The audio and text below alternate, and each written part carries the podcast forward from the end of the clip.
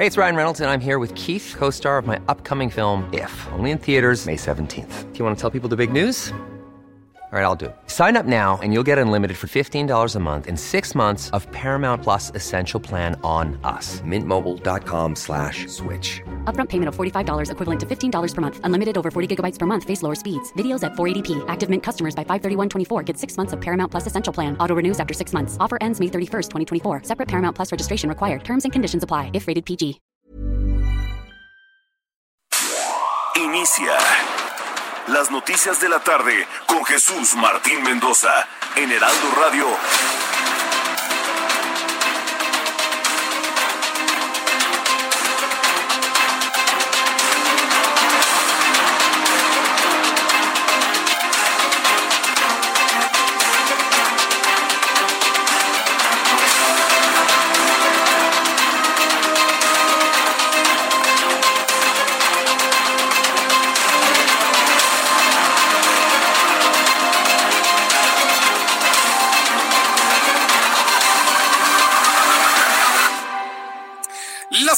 Tarde en punto, hora del centro de la República Mexicana, seis de la tarde en punto, hora del centro de la República Mexicana. Bienvenidos, muy buenas tardes. Iniciamos el Heraldo Radio a través de una enorme red de emisoras en toda la República Mexicana del Heraldo Media Group. Les saluda Jesús Martín Mendoza, como todas las tardes, con la información más importante hasta este momento. Súbale el volumen a su radio, que le tengo algo de lo más destacado hasta este momento.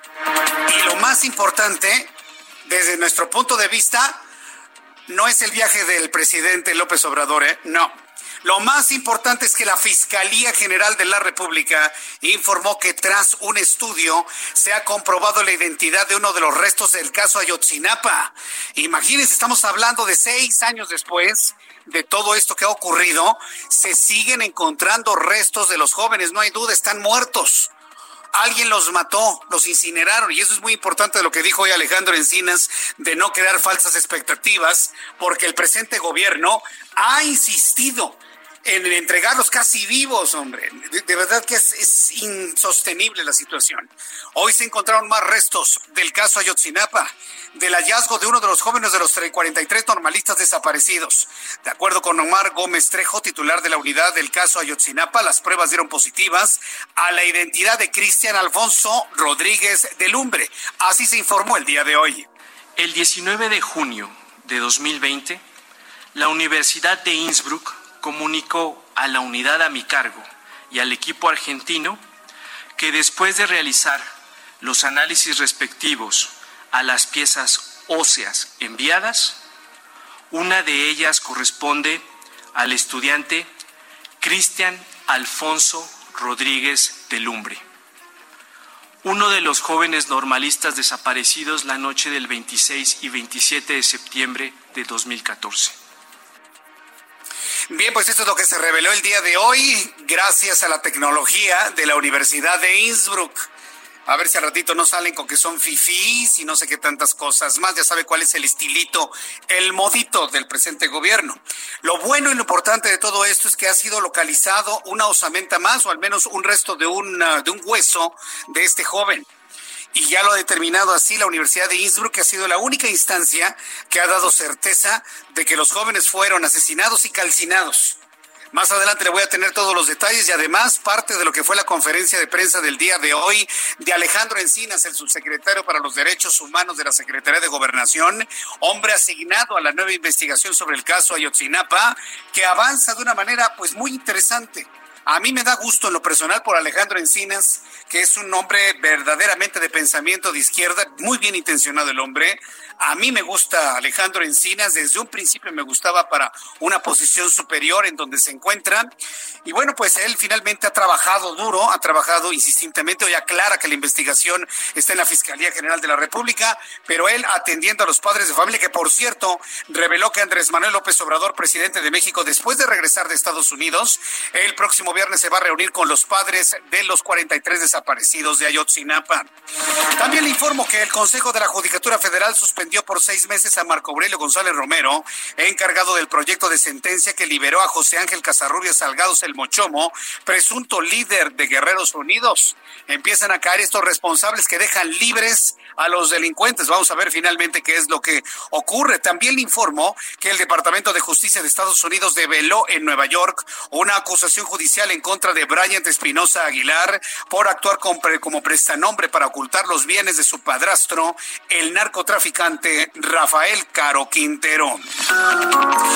La tormenta tropical Cristina, misma que se ubica frente a las costas de Guerrero y Michoacán, provocará lluvias fuertes e intensas en el occidente y sur de México. En unos instantes, en nuestra sección meteorológica, le voy a tener todos los detalles de lo que se sabe sobre este sistema ciclónico que amenaza con llegar con fuerza llegar con fuerza a las costas mexicanas. Le informo que el presidente de México, Andrés Manuel López Obrador, anunció que son 10 empresarios mexicanos los que lo acompañan durante la. Lo van a acompañar en la cena que mañana ofrece Donald Trump a la delegación mexicana. Así lo comentó en su conferencia de esta mañana. Están invitados a una cena eh, algunos eh, empresarios mexicanos. No están todos, faltan dos no están todos, dice, faltan dos. Bueno, ¿para qué quiere más el presidente? Al ratito le tengo los comentarios completos del presidente de la República, Andrés Manuel López Obrador, que fue incapaz de negarse al cubrebocas dentro del avión de Delta Airlines que lo llevó en primera instancia a la ciudad de Atlanta. Ahí sí, para que vea, ahí sí no dice nada dice hoy en la mañana, es que me vacun es que no, se vacunó, sino que se hizo la prueba del COVID-19. Es que es una responsabilidad porque voy a salir de viaje. ¿Y sus viajes al interior de la República? Entonces, ¿de qué se trata? ¿Qué es lo que hace en el interior de la República? ¿Se pone a jugar o qué? Como para considerar viaje, él sí, él sí ir a los Estados Unidos. El presidente Andrés Manuel López Obrador se comporta como el clásico mexicano, incapaz de tirar un papel de chicle en Estados Unidos, pero sí lo tira en México. Aquí jamás quiso gel, aquí jamás quiso cubrebocas ni tomarse la temperatura. En cambio, cuando subió al avión de Delta que lo lleva a Estados Unidos, gelecito, temperatura, su cubrebocas. ¿Cómo decimos en México? Candil de la calle, complételo usted, candil de la calle y oscuridad de su casa. Y todavía dice, no, es que es la responsabilidad que uno tiene cuando uno viaja. Y sus giras, y sus baños de pueblo, y sus conferencias matutinas. Eso no es eh, tener responsabilidad, qué bárbaro, de verdad, qué bárbaro. Pero en fin, ahí está ya el presidente con su cubrebocas y atendiendo todo lo que le ordena el protocolo estadounidense. ¿eh? Sí, porque ahí no, le piden ni le sugieren, ahí le ordenan. ¿Sí? Y a ver si es cierto que como ronca duerme, a ver si es cierto, porque cuando usted y yo vamos a los Estados Unidos tenemos que hacer dos horas en migración ah, pues se va en vuelo comercial, ¿no? Y si lo van a dejar pasar. No, ahora que se forme, ahora que se forme en migración y que se espere las dos horas para cruzar migración y que le ayude un intérprete lo que le va a preguntar el cónsul. Entonces, bueno, pues vamos a ver finalmente cómo se da la llegada a Washington. Por lo pronto están en escala allá en Atlanta. Se plantea, se planea que llegarán como a las diez y media de la noche, tiempo del centro de México. Es decir, la llegada de López Obrador a Washington no estará dentro de este programa de noticias, sino a las diez y media de la noche. Ya estaremos todos descansando, ¿no? Llegará finalmente López Obrador a la ciudad de Washington para instalarse en su hotel. También informo que el gobierno de la Ciudad de México informó que a partir de este martes Locatel realizará llamadas del número 55 54 84 0400 y enviará mensajes desde el 51515 para hacer un rastreo de las posibles personas contagiadas por COVID-19. Yo le pregunto, ¿está usted de acuerdo? ¿Está usted de acuerdo en recibir estas llamadas telefónicas?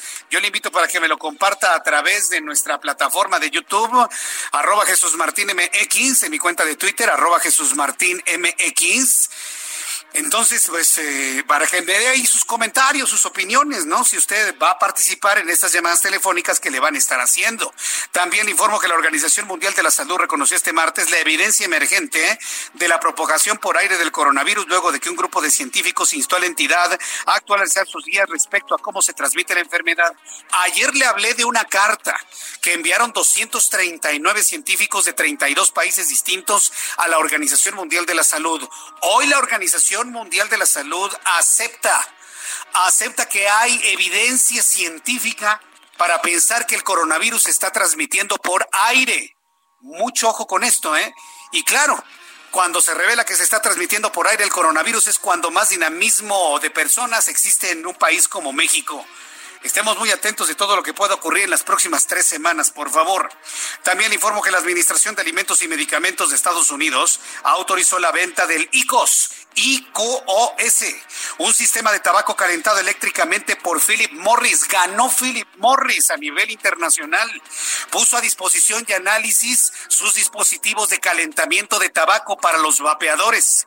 Ya ha determinado la FDA que es un producto inocuo para la salud humana, que reduce significativamente el riesgo, que es un riesgo modificado con el cual se aspira, se empieza a desplazar el cigarrillo es decir, la creación de Philip Morris, los más significativos en cigarrillo, van a transitar al vapeador. Ya no se va a combustionar el tabaco, ahora se va a calentar para que las personas que están adictas a la nicotina, al tabaco y otras sustancias, en lugar de percibirlo quemado, lo van a percibir o lo van a asimilar de manera calentada. La FDA ha demostrado que este sistema tiene menos riesgos a la salud. ¿Usted qué opina? Yo le invito para que también en este tema platiquemos usted y yo esta tarde aquí en el Heraldo Radio. Y de acuerdo con Bon Benéndez, senador demócrata, Estados Unidos se retiró oficialmente de la Organización Mundial de la Salud por medio de su cuenta de Twitter el funcionario norteamericano acusó a la OMS de dejar a su país sin apoyo alguno. Ya hemos hablado de la inclinación ideológica de Tedros Adhanom y hoy se lo están recordando el senador demócrata Bob Menéndez. También le informo que de acuerdo con cifras del Banco de México, las reservas internacionales de México subieron. Están en 190.546 millones de dólares la semana pasada, logrando así su mayor incremento desde principios de diciembre de 2016. Ahí sí debo, debo reconocerle a la presente administración que han logrado restituir al Banco de México la gran cantidad de dólares que se tenían. Hemos regresado prácticamente a la misma cantidad que había de dólares cuando salió Felipe Calderón y que se vio mermada en más de 25 mil millones de dólares con la llegada de Enrique Peña Nieto. Prácticamente se ha restituido esa merma que hasta el momento no nos han explicado el por qué. Pero bueno, pues le voy a tener todos los detalles de todo esto más adelante. Vamos con nuestros compañeros corresponsales en toda la República Mexicana. Vamos hasta Puebla con Claudia Espinosa. Adelante, Claudia, te escuchamos. Así es, Jesús Martín, te saludo con gusto a ti a todos los amigos del Heraldo Media Group. Pues este día se da a conocer que las muertes por COVID-19 en Puebla ya llegaron a mil 700, además de que se mantienen por los índices de contagios. Se sumaron en las últimas 24 horas 283 casos de este virus para llegar a un acumulado de 11.832 contagios. De acuerdo con el secretario de Salud en Puebla, José Antonio Martínez García, pues se han aplicado 22.020 pruebas en el laboratorio estatal y bueno, se mantienen todavía eh, alrededor de 865 personas hospitalizadas de las cuales 159 están graves. El gobernador Miguel Barbosa Huerta pues reiteró que se encuentra en una grave situación de crisis sanitaria y que bueno también se han tenido recortes presupuestales de la Federación. De hecho, comentó que esta semana tuvieron que devolverle 110 millones de pesos al gobierno federal y que bueno va a tener que comenzar una política austera para subsanar pues todos los problemas derivados de esta crisis sanitaria y de la crisis económica por el COVID-19. Es la información desde Puebla. Gracias por la información, Claudia Espinosa. Muy buena tarde. Hasta luego, muy buenas tardes. Vamos con Carlos Juárez, nuestro corresponsal en Tamaulipas. Aumentó de pacientes de COVID-19 y obliga, el aumento de pacientes allá en Tamaulipas obliga al Seguro Social a reconvertir hospitales en Tamaulipas. Adelante, Carlos Juárez. Hola, ¿qué tal? Jesús Martín, un gusto saludarte a ti y a todo tu auditorio. Efectivamente, el aumento de pacientes con coronavirus que requieren ser hospitalizados en Tamaulipas provocó que el Instituto Mexicano del Seguro Social comience una etapa de reconversión en los siete hospitales distribuidos en la zona de la entidad, informó la titular del órgano de operaciones administrativas de Belia, Patricia Silva Delfín. Señaló que desde la primera fase del plan de reconversión hospitalaria se instalaron una cantidad de 359 camas para atender a los pacientes con esta enfermedad que es altamente contagiosa y dijo mortal. Sin embargo, en los hospitales como el de Madero, el de Mante, Victoria, Matamoros, Reynosa Nuevo Ladero han empezado a ampliarse las instalaciones para tener una totalidad de 581 camas en los hospitales. Cabe señalar que el Instituto Mexicano del Seguro Social, según la vocería, confirmó que el 80% de las camas ya están ocupadas por los pacientes con coronavirus. Algunos de ellos no son rechovientes del Instituto Mexicano del Seguro Social. Sin embargo, pues les están dando la atención para tratar de salvarles la vida. Así la situación en Tamaulipas, donde ya son más de 8 mil casos de COVID-19 positivos. Muchas gracias por la información, Carlos Juárez, desde Tampico. Estaremos desde Tampico, Tamaulipas. Gracias. Y ya que estamos hablando de asuntos de Tampico, Tamaulipas, al presidente municipal de Tampico, Tamaulipas, Jesús Nader, se le salen las cosas de control. Oiga, presidente municipal, ¿qué sucede allá? Controle la situación. Y es que ha ocurrido que un operativo de verificación de la Comisión Estatal para la Protección contra Riesgos Sanitarios de Tampico para el cierre de locales no esenciales en la zona centro quedó suspendido cuando pequeños comerciantes lo impidieron. Parece que no hay control en Tampico. Se le ha salido de control a Jesús Nader la situación. ¿Quién es el presidente municipal? La comerciante Marta de la Cruz López señaló que los empleados del gobierno del estado llegaron a las tiendas Radio Tasea intentando su cierre por no ser esencial. Sin embargo, un tumulto multo causado por el resto de los locatarios y pequeños empresarios impidió el objetivo central. ¿Dónde está el presidente municipal Tampico para que ayude con las autoridades y pueda meter control en lo que se puede y no se puede hacer en Tampico. Más adelante le voy a tener detalles de esta situación que empieza a surgir dentro de todo lo que tenemos. Ahora Tampico, Tamaulipas está en el centro del huracán y en el centro de la noticia. Le informo también que Leticia Ríos es nuestra corresponsal en el Estado de México. Citas electrónicas para verificar en el Estado de México. ¿De qué se trata esto, Leticia Ríos? Adelante. Hola, ¿qué tal, Jesús Martín? Buenas tardes. Eh, Jesús Martín, eh, ahora con esta cuestión de la pandemia por COVID-19, eh, en el que los verificentros tuvieron que cerrar en el Estado de México, la Secretaría del Medio Ambiente Estatal abrió la posibilidad de realizar la verificación a través de citas electrónicas. Sin embargo, la presidenta de la Asociación de Verificentros del Valle de Toluca señaló que esa verificación, esas citas electrónicas están abriendo la posibilidad de que entren al Estado de México eh, el coyotaje, que dice que es un problema que no se tiene en la entidad. Eh, comúnmente esto ocurre en la Ciudad de México. Eh, la, Lourdes Campos, la representante de los verificentros, hizo un llamado a las autoridades para establecer un esquema dual en el que se puedan realizar las verificaciones a través de cita electrónica, pero también de manera firme, libre, como vayan llegando los clientes.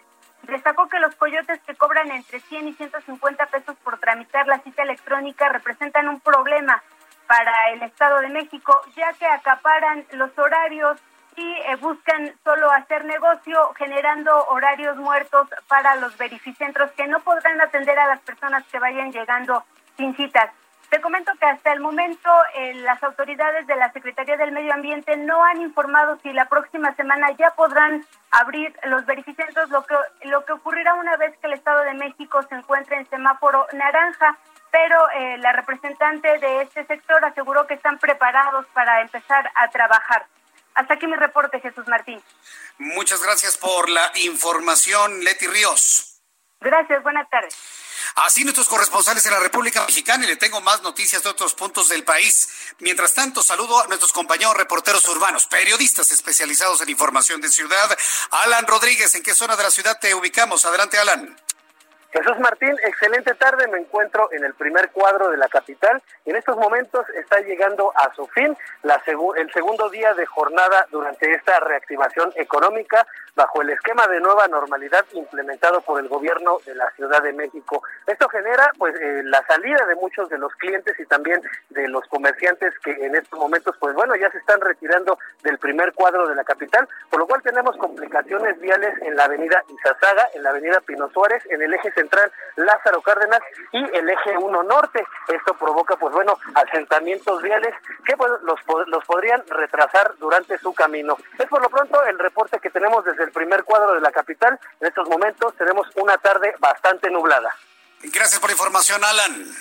Muy buenas tardes, estamos al pendiente. Hasta luego, buenas tardes. Ha estado lloviendo de manera intermitente en el centro del país. Gerardo Galicia, en otro punto del Valle de México. Adelante, Gerardo.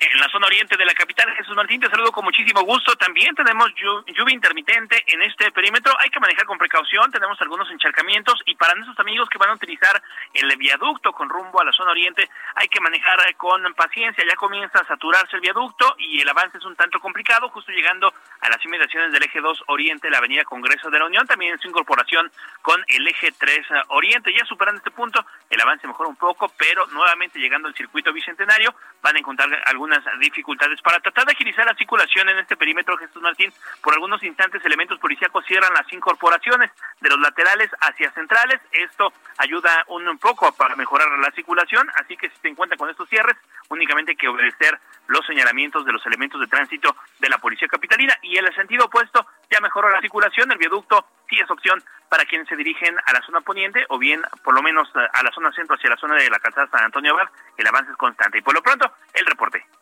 Muchas gracias por la información Gerardo Galicia. Hasta luego.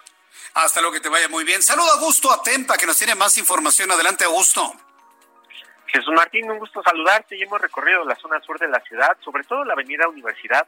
Hay tráfico en los cruces con Parroquia, el eje 8 y la avenida Miguel Ángel de Quevedo. Otra avenida que también presenta rezagos vehiculares es el eje 8, la avenida Popocatépetl, desde la avenida Insurgentes hasta el eje central. En la esquina de la avenida Universidad hay obras que afectan el paso de los coches, que pues se reduce el paso de los carriles de 4 a 3 paciencia para poder superar este cruce. Y hemos, eh, estamos en, en este momento en periférico de insurgentes. Hasta el momento no, no se ha reportado lluvia, no hay lluvia en esta zona, pero mucha precaución porque en el pavimento mojado, por, supuesto, que aumentan los accidentes. Jesús Martín, el reporte. Muchas gracias por la información, eh, Augusto Atempa. Muy buenas tardes. Hasta luego, muy buenas tardes. El reloj marca las 6 de la tarde con 20 minutos hora del centro de la República Mexicana. Escuche usted el Heraldo Radio y en este resumen de noticias le doy a conocer todo lo que está ocurriendo en México y el mundo en este momento y por supuesto también tiempo para recordar qué es lo que sucedía un día como hoy, 7 de julio, en México, el mundo y la historia. Abra Marriola. Bienvenidos, esto es un día como hoy en el mundo. 1824, en México, se crea el Congreso de Tamaulipas en la Villa de Padilla. Verso sin esfuerzo.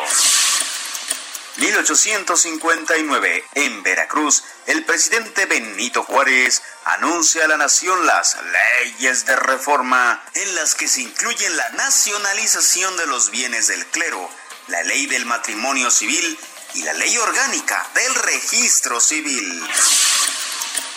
1867, el general Antonio López de Santa Ana es aprendido en Veracruz y deportado.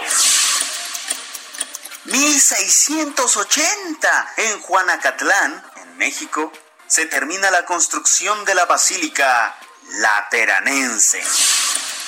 2017 ocurre el Tratado sobre la Prohibición de las Armas Nucleares, el cual es aprobado. Y en Argentina es el Día del Abogado Laborista, en homenaje a los abogados asesinados en aquel país en lo que se le conoció como la Noche de las Corbatas. Y hoy es el Día Mundial del Cacao. Esto fue un día como hoy en la historia. Gracias, Abraham Arreola, con este estilo tan particular de darnos a conocer las noticias de otros tiempos. Pues bueno, antes de ir a los anuncios, vamos a revisar las condiciones meteorológicas. Llueve, hace frío. Hoy en la mañana, bueno, hoy al mediodía, Fernanda, que es de esta radio escucha, me decía, hace frío, Jesús Martín, tengo frío, frío. Bueno, a lo mejor no tanto como frío, pero sí dista mucho de los 27, 28, 30 grados que tuvimos hace algunas semanas. Vamos a revisar las condiciones meteorológicas para las próximas horas, según lo que informa el Servicio Meteorológico Nacional. Según lo que da a conocer el Servicio Meteorológico Nacional, bueno, pues tenemos en este momento algunos sistemas que estarán bajando la temperatura de manera significativa. Lluvias puntuales intensas con descargas eléctricas y rachas fuertes de vientos en Michoacán, en Guerrero y en Oaxaca. Ya se decretó la siguiente tormenta tropical de la temporada, se llama Cristina. Para esta noche y madrugada, la tormenta tropical Cristina se desplazará al sur de las costas de Michoacán. Sus extensas bandas nubosas ocasionarán lluvias puntuales intensas en Michoacán En Guerrero y en Oaxaca, muy fuertes en Nayarit, Jalisco y Colima, acompañadas de descargas eléctricas y rachas de viento de hasta 70 kilómetros por hora, además de oleaje elevado de 2 a 3 metros de altura a lo largo de la costa de Oaxaca, Guerrero y Michoacán.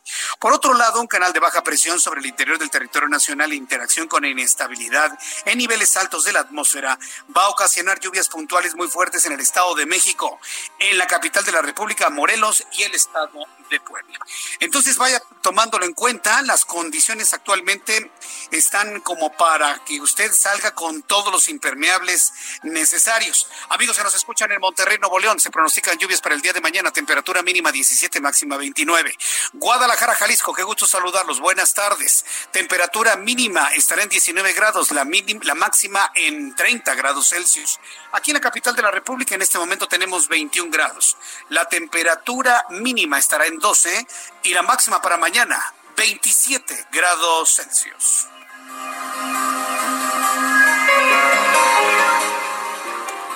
Cuando el reloj marca las 6 de la tarde con 25 minutos, el reloj marca las 6 de la tarde con 25 minutos. Vamos a ir a los anuncios y de regreso le tengo toda la información sobre el viaje de López Obrador. Escríbame, arroba Jesús Martín MX.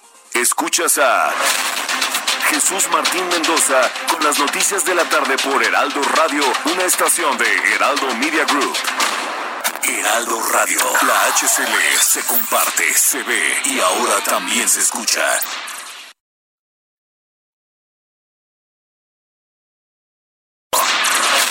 Escucha las noticias de la tarde con Jesús Martín Mendoza.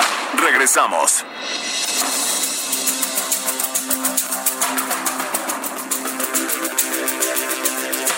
Son las seis de la tarde con 30 minutos, seis y media. Las seis de la tarde con 30 minutos es el tiempo del centro de México. Las cinco de la tarde con 30 minutos, tiempo de la montaña. Saludos amigos de Baja California Sur. Son las cuatro de la tarde con 30 minutos, eh, tiempo del Pacífico. Saludos amigos en Tijuana, en San Diego. Gracias por estar en sintonía con el Heraldo Radio. Bueno, pues el presidente de México, Andrés Manuel López Obrador, viaja a Washington, hace escala en Atlanta eh, se calcula que llegará, aterrizará allá en Washington a las diez y media de la noche. No consiguieron este, viajes eh, directos. Si el presidente mexicano viajara en el TP-01, en el avión de un presidente de un país del tamaño de México, porque yo me niego a creer que México sea una república bananera y que me perdonen las repúblicas bananeras. Yo pienso que México no lo es. Pero si el que dirige el país se empeña en hacerlo ver así, pues no podemos hacer nada. Si el señor López Obrador se hubiese ido en el avión asignado para la seguridad del presidente de la República y no anda viajando arriesgando la vida de inocentes en un vuelo comercial, ya hubiese llegado a Washington, ya estaría allá, ya hubiera llegado. Ya lo hubieran recibido, ya sería noticia en este momento, pero pues va, hace su escala, ese, va a llegar a Washington, pues está bien, si eso, si él, él así concibe las cosas y por él se hubiera ido hasta en burro, está bien Sí. Simple y sencillamente yo señalo que un presidente más moderno, un presidente más joven, un presidente más aterrizado, se hubiera ido en el avión presidencial, hubiera llegado a los Estados Unidos como debe llegar un jefe de Estado, ¿sí? Para hacer su trabajo, para hacer el trabajo que tiene que hacer. Y punto. Pero bueno, está muy bien, él quiere llegar así, bueno, pues que llegue así. Y es una mentira que se ahorren más dinero así. Es una gran mentira, porque el avión ahí está el avión está y no les cuesta nada. Acá tienen que comprar boletos de avión, que por cierto fueron de primera clase. No fue clase turista, fue de primera clase y así están gastando más. Tengo que decirlo porque es el primer viaje internacional del presidente. Y vamos a estar viendo este tipo de escenas cada vez que viaje al extranjero. Que ya hizo una escala acá, que ya hizo la escala acá, que se descompuso, que ya los bajaron, que se le acabó la gasolina, que perdió el equipaje. No necesita un presidente de un país estar viviendo cosas así. Pero bueno, vamos a ver, ojalá y le vaya bien. Quien está muy pendiente de todo ello es Francisco Villalobos, nuestro corresponsal en los Estados Unidos. Él se encuentra en Houston. Mi querido Francisco Villalobos, ¿cómo va el arranque del viaje del presidente mexicano a Estados Unidos? Te saludamos. ¿Qué tal, Jesús Martín? ¿Cómo estás? Muy buenas tardes. O sea, y no hay que olvidar que todavía existe un 787 que está estacionado ahí en Victorville, California, que no se ha vendido, que no se ha rifado y que todavía que le cuesta miles de dólares al, al erario mexicano tenerlo ahí estacionado y que pudo también llevar al presidente y a toda su comitiva y a todos los invitados especiales que van a cenar con Donald Trump y ya habían llegado a Washington. Bueno, el presidente de los Estados Unidos, como bien mencionas, salió al internacional de la Ciudad de México por un avión de Delta, un 737 Boeing, el cual este lo llevó hasta la capital del estado de Georgia y Atlanta, que es la base de Delta. Este muchos había especulado, adivinado, disque creído, vendido de que se iba a ir por un vuelo de American haciendo escala en, Dallas Forward. No hay vuelos directos entre México y Washington DC, cualquiera de las opciones tenía que hacer escalas. Esta es, digamos, la escala más decente porque por lo menos se lleva hacia la dirección hacia donde vas, hacia el noreste. Ahorita está transbordando a un avión tipo Boeing 717, que es muy similar, este, me refiero en forma, o sea, no son diferentes aviones, por supuesto, pero son compactos y es más o menos el mismo diseño de tener las turbinas en el fuselaje, este, no en las alas, este, como el avión que trajo Evo Morales. Y llama la atención esto que Jesús Martín, porque a comparación del vuelo del 737 800 que lo llevó desde la Ciudad de México hasta, hasta Atlanta, el presidente de México tuvo un asiento separado sí se puso la máscara, por cierto, sí, por primera vez en toda la pandemia portó el cubrebocas Andrés Manuel López Obrador, pero tenía un asiento que se lo separaba de Marcelo Ebrard, tenía cierta distancia. En este 717, que es mucho más compacto, el pasillo mucho más compacto, no existen tres asientos por, por lado, son dos asientos de un lado, dos asientos del otro, muy similar a un Learjet, este no haber sana distancia a menos de que alguien sacrifique el asiento para dárselo al presidente de México y este estarán aterrizando en el en el internacional de Dulles en Washington estarán aterrizando al tiro a las 22 horas tiempo del este 21 horas tiempo de México donde pernoctará eh, como bien mencionó presidencia allá en la casa del embajador de bueno la casa de la embajada de México. Este no se quiere la Blair House donde insiste el embajador de los Estados Unidos con su Twitter y también el presidente de México está en restauración, pero fuentes que están ahí en Washington, el responsable de Univisión ahí en Washington me afirma que no hay ningún tipo de, de obra en la Casa Blair, de la Casa Blanca, la casa donde desde 1942 ha alojado a presidentes, primeros dignitarios, empresarios, invitados de la presidencia. Y si te vas a la website, a la página web de la Casa Blair, Allí en Washington tampoco hay ningún indicio de que la casa esté en remodelación y que sean pedazos en manzanas. Si es la excusa oficial de que está en remodelación y por eso no se queda ahí el presidente de México, pues digo, para final cuentas cada quien.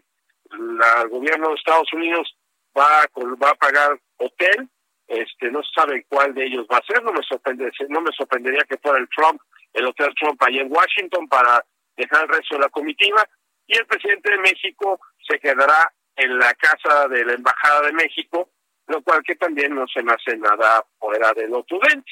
Simplemente, lo de la Casa Blair no está en restauración, según mi fuente de Univision Noticias allá en, allá en Washington, y según la misma página web de la Casa Blair en Washington, compañero. Bien, bueno, pues entonces estamos calculando que diez y media, tiempo del centro de México, once y media de la noche, tiempo de Washington, estaría arribando el presidente López Obrador allá, ¿no? No, nueve y media. Nueve y media tiempo de México, diez y media. Ah, y diez y media nueve y media, diez y media. Ok, diez y media tiempo de Washington, nueve y media tiempo del centro de México. Ah, correcto, muy bien. Es que tenía el dato de diez y media, pero no sabía si era de aquí o de allá. Bueno, pues para estar muy pendientes entonces de todo lo que este. sucede. Tiempo del este, muy así bien. Es, eh, así es, él, él despega a las 18, perdón, a las 19, 18 tiempo de México, aterriza a las 21 horas tiempo del este. Correcto, pues Francisco Villalobos, muchas gracias por todo este informe a la mitad del camino de López Obrador allá en los Estados Unidos. Muchas gracias, Francisco. Perdón, 21 horas tiempo de México aterriza. Te mando un fuerte abrazo, quiero Jesús Martín. Un abrazo, muy buenas noches. Que, que te vaya muy bien, muy buenas noches. Bueno, entonces cuando sean las nueve y media de la noche, tiempo del centro de México, estará llegando López Obrador allá a las diez y media de la noche en Washington. Bueno, pues ya en ese momento seguramente ya debe estar este, esperando el, el, vuelo, dándose baño de pueblo, en un país evidentemente donde hay mucho más COVID que en el nuestro. Bueno, pues mire, varias personas, inclusive quienes no están a favor de López Obrador y que me están escribiendo, pues mire, ¿qué nos queda? Pues que le vaya bien. Simplemente que no, que no se deje, pues. Mucho le advertimos que no tenía ningún sentido ir con Donald Trump, pero porque lo va a usar como catapulta hispana para su campaña electoral. Se le dijo, no quiso, mientras más se le dijo, más lo quiso hacer. Eh, y bueno, pues al ratito le voy a recordar a usted con quién viaja, sus, eh, sus integrantes del gabinete. Va la secretaria de Economía, va Marcelo Ebrard, va Alfonso Romo, va el vocero de la presidencia, va un grupo de empresarios. Varias personas detectaron que no va acompañado de su esposa. Yo creo que está correcto, yo creo que me parece que es muy, muy correcta la decisión de no ir con la señora Beatriz Gutiérrez Müller.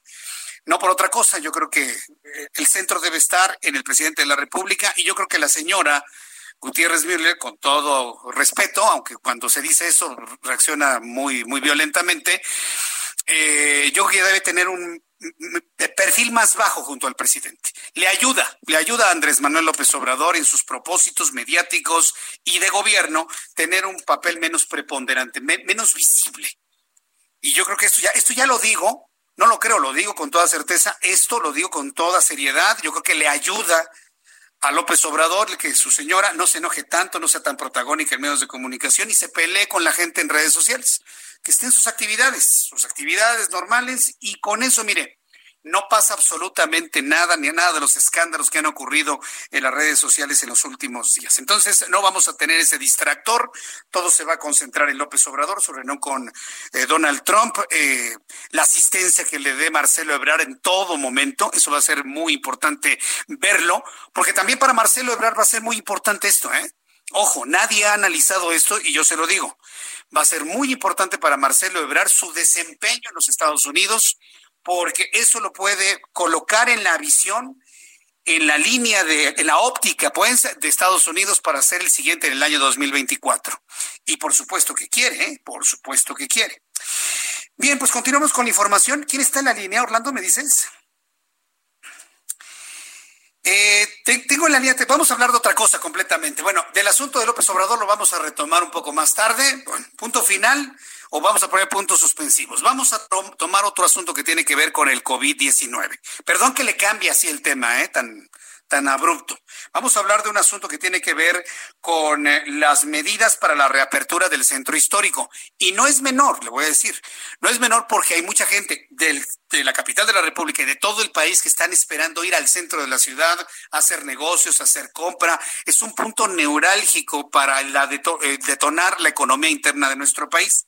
En la línea telefónica Arturo Medina Padilla, subsecretario de Gobierno de la Ciudad de México, a quien yo le agradezco estos minutos de comunicación con el Heraldo Radio. Estimado Arturo Medina, bienvenido, muy buenas tardes.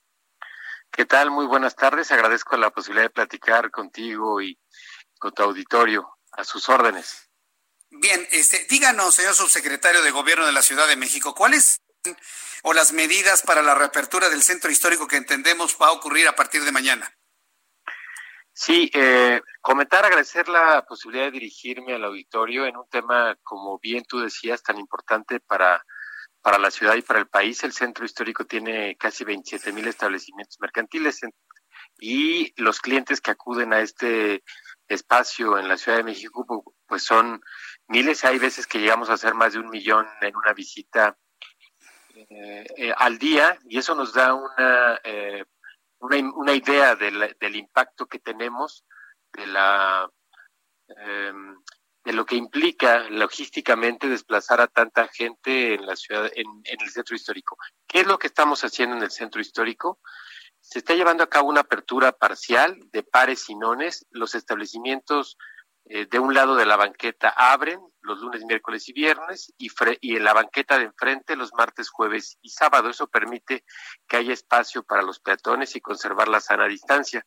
Tenemos más calles peatonales son pocas las calles vehiculares en el centro histórico, esto con la finalidad de que tengamos eh, sana distancia y que los peatones no choquen entre sí al circular. Otra medida en el centro histórico que se ha dado es filtros sanitarios. Tenemos diversas calles del centro que van a ir cambiando día con día, donde tomamos la temperatura, eh, donde aplicamos gel sanitizante a quienes nos visitan Y también se ha implementado una medida que no es obligatoria, es voluntaria, que es una invitación a quienes visitan el centro histórico a que lo hagan eh, en las letras de su apellido. Es decir, las personas que su apellido inicia de la A a la L, que nos acompañen el lunes, miércoles y viernes a sus compras. Y quienes inician con eh, una letra entre la M y la Z, pues que nos acompañen los martes, jueves y sábado. Esta es una medida voluntaria, pero que hace un llamado a la solidaridad, al entendimiento y a la comprensión de los de las y los ciudadanos para que no se aglomere el centro histórico. Recordemos que hace unos días, el jueves pasado, hubo una aglomeración importante y que motivó que cerráramos dos días el centro de la ciudad, la totalidad de los negocios, no hubo actividad comercial y eso, bueno, pues afecta mucho la economía, el desarrollo, el empleo, pero hay que priorizar la salud. Y de eso, en eso estamos ocupados en estos días. Eh, en eso estamos trabajando. Como lo importante, como lo importante es este priorizar la salud. ¿Han pensado algún tipo de, eh, bueno, alguna estrategia de sanciones para quien no cumpla con este protocolo? Sobre todo porque la sociedad mexicana funciona más que en el convencimiento en función de las sanciones. Y hay una gran cantidad de ejemplos que podríamos mencionar sobre este tipo de comportamiento. Así es, eh, pues el esquema de sanciones principalmente se ha orientado hacia los establecimientos mercantiles como son unidades económicas reguladas si no cumplen las medidas eh, de protección sanitaria como usar careta todos los trabajadores en el centro histórico eh, deben de traer careta y cubreboca. En los establecimientos tiene que haber un señalamiento de dónde formarnos si es que hay mucha gente esperando entrar. Tiene que haber flechas en el suelo para saber por dónde caminar y no atropellarnos al momento de acceder a una tienda entre otras.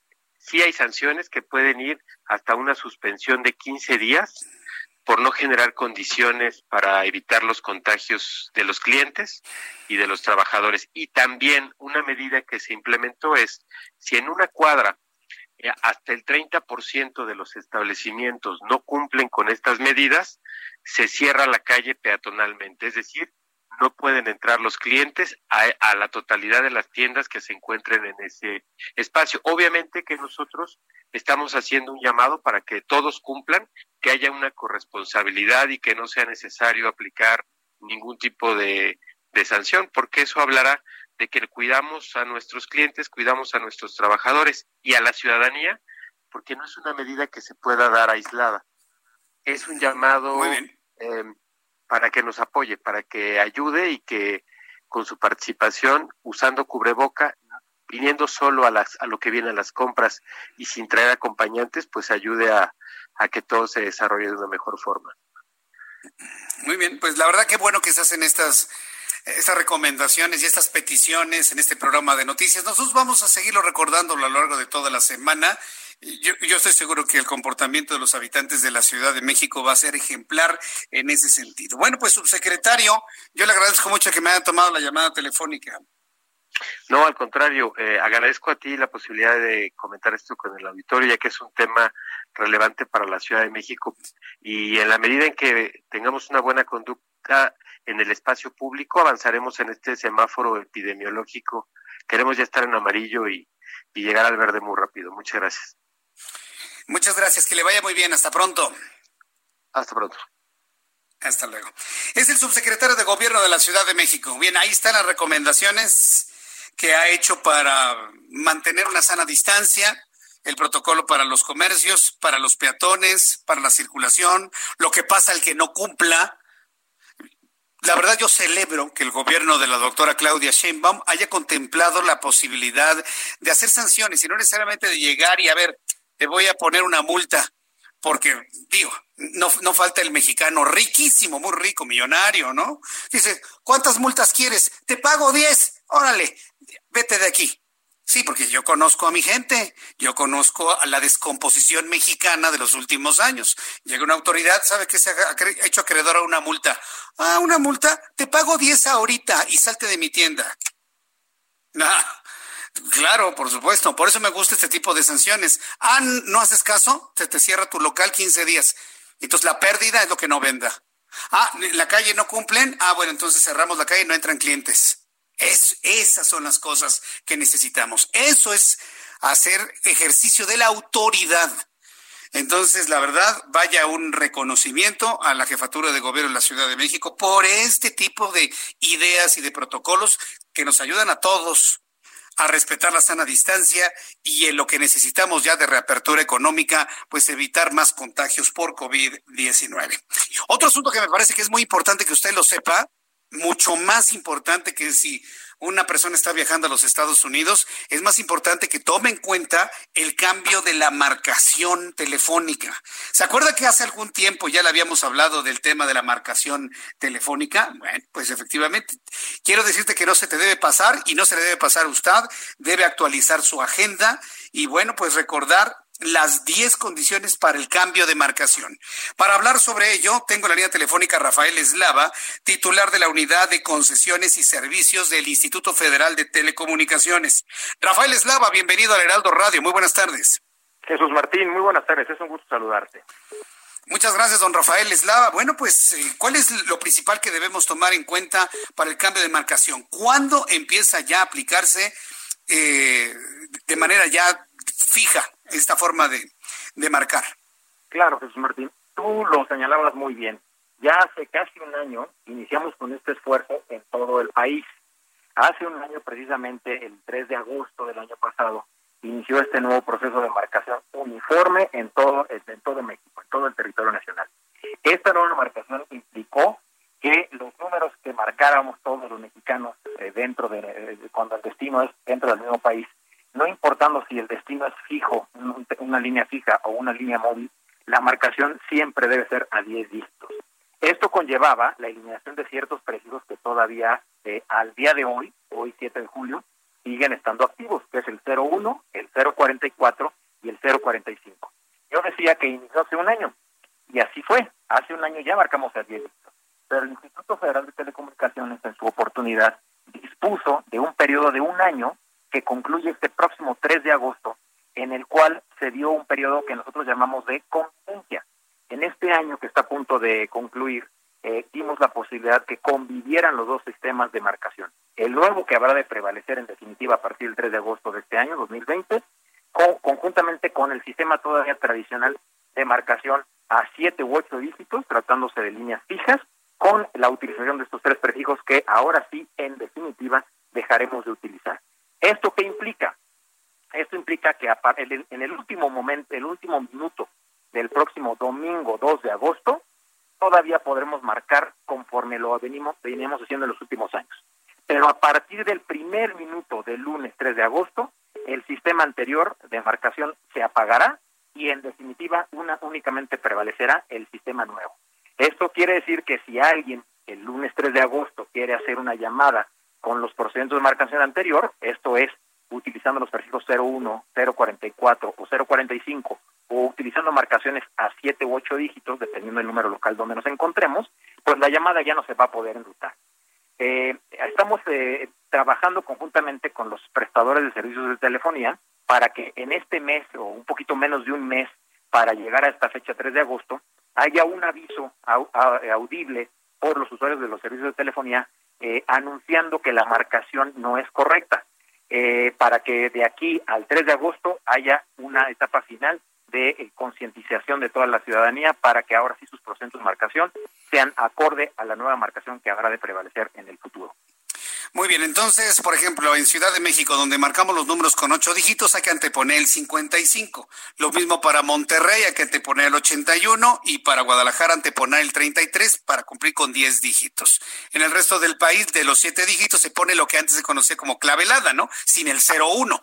Y ya con eso completamos los 10 dígitos, para entenderlo de esa manera. Así es, Martín, es muy importante lo que señalas. ¿Cómo conocemos nuestro número de 10 dígitos por si hay alguien que todavía no lo tiene claro?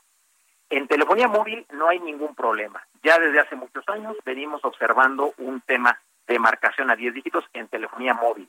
Inclusive nuestro teléfono celular, cuando lo compramos con cualquier operador, nuestro el número eh, que se nos, nos, es asignado es a 10 dígitos. Ahí no hay ningún cambio. El cambio, como tú lo señalas, es en la forma de integración de los números fijos. Ahorita los números fijos eh, están compuestos por 7 u 8 dígitos, dependiendo del lugar donde nos encontremos. Siete dígitos, eh, siete dígitos es en el resto del país, exceptuando la Ciudad de México, Guadalajara y Monterrey, donde estas tres ciudades ofrecen una marcación eh, local fija de ocho dígitos. Únicamente tendremos que agregar la clave de larga distancia de la localidad donde nos encontremos al número local respectivo para conformar así ahora la numeración a 10 dígitos. Ahí es donde viene el cambio sustantivo, es donde tenemos eh, que tener todos bien claro esta forma de integración de marcación hacia números fijos y efectivamente ya no tendremos que marcar el 01 que anteriormente marcábamos para llamadas de larga distancia nacional, ni el 044 para llamar de un fijo a un celular o 045 de un fijo a celular de una región diferente a la que originamos la llamada. Bien, bueno, pues vamos a tener tiempo en las siguientes semanas para seguir platicando con usted, Rafael Eslava. Yo le agradezco mucho que me haya tomado la llamada telefónica para recordar este asunto al público que escucha el Heraldo Radio en toda la República Mexicana. Yo le agradezco mucho esta conversación y le llamo en una o dos semanas para ir recordando este tema para todo el público que nos ve y escucha. Muchas gracias, don Rafael Eslava. Al contrario, muchas gracias y buenas tardes, José Martín. Gracias, que le vaya muy bien. Hasta luego. Es eh, lo que ha informado Rafael Eslava, titular de la Unidad de Concesiones y Servicios del IFT. Entonces, señores, no hay vuelta de hoja. Se cambia ya la, la marcación a partir del 3 de agosto a 10 dígitos. Ya no tiene que marcar el 01, ya para las llamadas de larga distancia, para celulares ni 044 ni 045 y nada más. Por ejemplo, si usted está en Cuernavaca y su número es de 7 dígitos, nada más antepone 777 y listo, y ya está. Bien, pues voy a ir a los anuncios. Ya no hay datos que deceder en la conferencia de COVID. Anuncios y regreso con un resumen. Escuchas a Jesús Martín Mendoza con las noticias de la tarde por Heraldo Radio, una estación de Heraldo Media Group. Escucha la H, Heraldo Radio.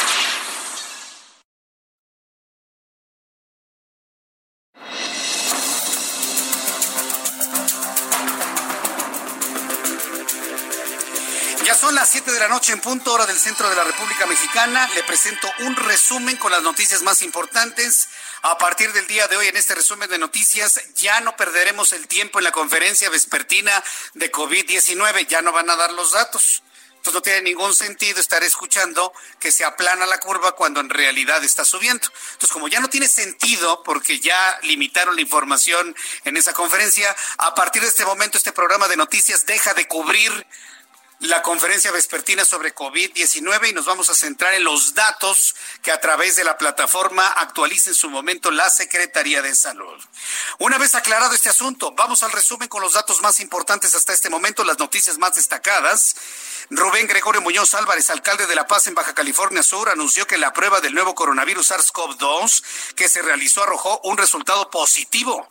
Agregó que como paciente activo tomará todas las medidas para cuidar y proteger a los ciudadanos, por lo que tendrá resguardo obligatorio sin dejar de atender su responsabilidad como presidente municipal de La Paz. También informo que un tribunal federal de México suspendió de manera provisional este martes la subida de tarifas de transmisión a los productores privados de energía renovable, un proyecto aprobado a finales de mayo por la Comisión Reguladora de Energía. El proyecto de la CRE implicaba un aumento de hasta el 775% en las tarifas de porteo que deben pagar las centrales eléctricas, incluyendo renovables a la Estatal Comisión Federal de Electricidad. Siete alcaldías de la Ciudad de México se encuentran en alerta amarilla por lluvias. La Secretaría de Gestión Integral de Riesgos de Protección Civil informó que la alerta durará hasta las 8 de la noche en Azcapotzalco, Cuauhtémoc, Gustavo Amadero, Iztacalco, Iztapalapa, Tláhuac, Venustiano Carranza para nuestros amigos que nos visitan de otras partes del país y vienen a estas zonas en las próximas horas. Tómenlo en cuenta, por favor, para que tenga usted un arribo más adecuado a la Ciudad de México. Le informo que hoy martes los dólares se vendieron en 23.18 y se compraron en 22.19, informó Citibanamex. Por su parte, la Bolsa Mexicana de Valores finalizó la jornada con una caída de 0.13%. El índice de precios y cotizaciones cerró en las 37.837.39 unidades. El presidente de los Estados Unidos, Donald Trump, visitará el viernes la sede del Comando Sur en Florida para revisar la operación militar estadounidense contra el narcotráfico tráfico en el Caribe, un viaje con el que se espera además reforzar su apoyo entre los votantes venezolanos en las elecciones de noviembre próximo. Y contrario a las recomendaciones sanitarias, el presidente de Brasil, Jair Bolsonaro, se quitó el cubrebocas al final de un evento de prensa en el que anunció que había dado positivo a una prueba de COVID-19. Después de 20 minutos de conversación, a menos de dos de distancia con periodistas, Bolsonaro detuvo la sesión para retirarse el cubrebocas y afirmar que él se encuentra bien, además de que comenzó a ser tratado con cloroquina. Estas son las noticias en resumen. Le invito para que siga con nosotros. Le saluda Jesús Martín Mendoza.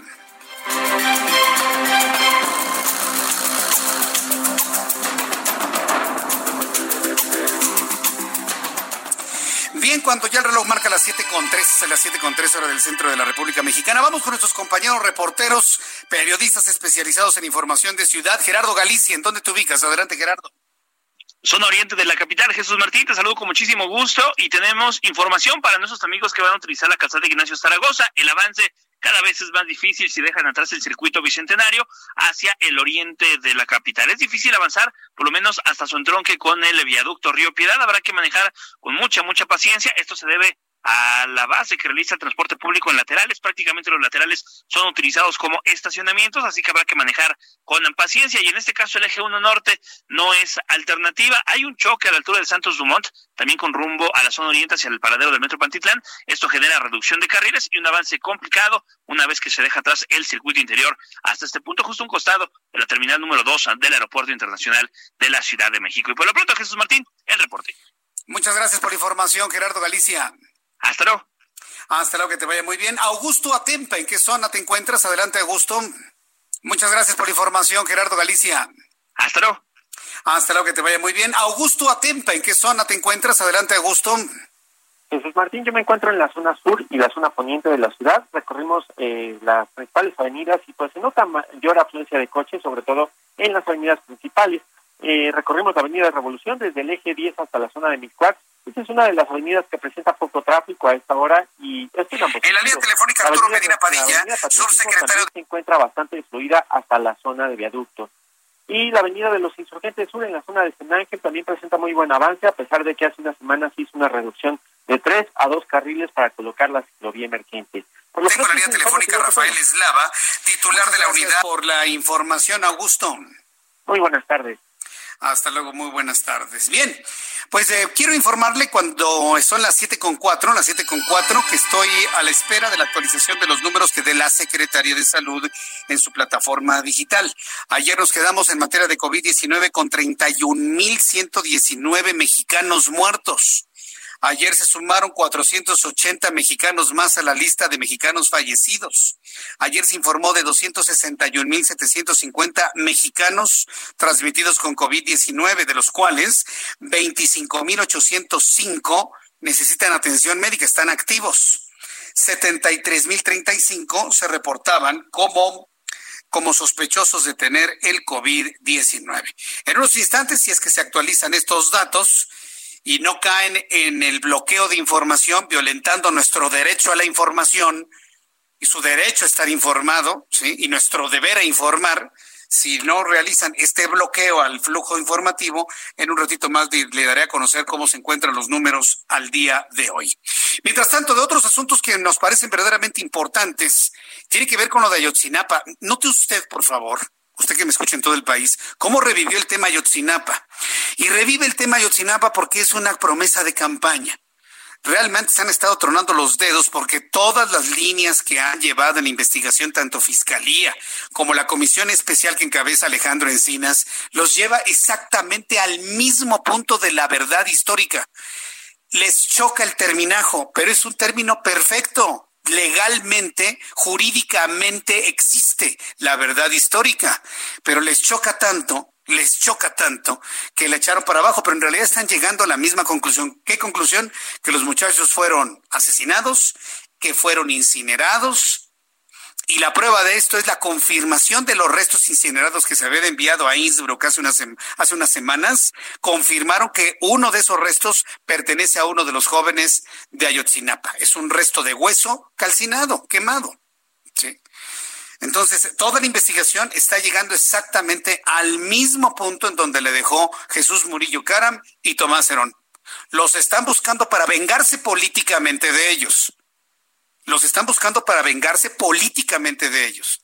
Pero la investigación, que no nada más fue de ellos dos, sino que intervinieron los argentinos, intervinieron el GIEI, intervino Innsbruck y intervinieron los mejores peritos de este planeta, ahí está el resultado y todos lo sabemos. Una lucha entre grupos antagónicos del narcotráfico, se mataron entre ellos, los incineraron, la gente no quiere creer que fue en el basurero de Cocula, donde haya sido, fueron incinerados, y ese fue el resultado de la investigación, avalado por argentinos, avalado por el GIEI, avalado por la Interamericana de, de Derechos Humanos, por todos. Entonces, yo tengo que decir esto porque llevamos el seguimiento en ese entonces todos los días, y todos mis colegas lo saben que también llevaron el seguimiento. Por lo tanto, lo que ha hecho Jesús Murillo Cara, mi Tomás Herón, no es otra cosa más que haber hecho eh, ocultamientos que tendrán que explicar por qué, y lo que está buscando el presente gobierno es vengarse políticamente de ellos. Pero no han podido darle un giro significativo a la investigación. Eso es un hecho, ¿eh? No le han podido dar un giro de que estén vivos o que están en una fosa clandestina en algún otro lugar, que nunca los incineraron. No han podido darle ese giro a la investigación. Hagan lo que hagan. Maroma que hagan, no le han podido dar ese giro. Las cosas siguen siendo las mismas, ¿sí? Entonces, de la noticia principal del día de hoy, quiero informar que la Fiscalía General de la República informó que uno de los restos del caso Ayotzinapa ha sido identificado.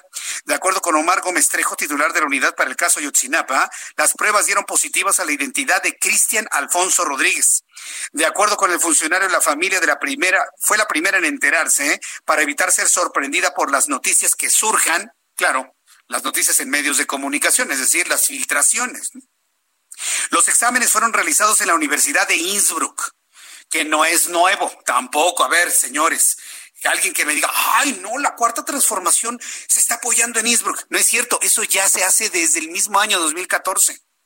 2014, 2015. Ha sido una entidad que ha sido fundamental en esta investigación desde tiempos de... Así que que no lo sorprendan, ¿eh? Eso de la Universidad de Innsbruck en Austria ya existía desde el inicio de la investigación y fueron avalados por el equipo forense que participó en el caso. Vamos a escuchar la voz de Omar Gómez Trejo, titular para el caso Ayotzinapa de la Fiscalía General. El 19 de junio de 2020, la Universidad de Innsbruck comunicó a la unidad a mi cargo y al equipo argentino que después de realizar los análisis respectivos a las piezas óseas enviadas.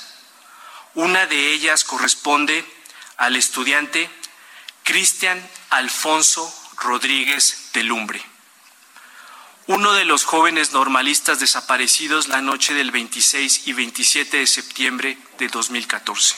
Este además no fue tirado ni encontrado en el basurero de Cocula, ni en el río San Juan, tal y conforme a la versión que pública y judicialmente sostuvo la anterior administración.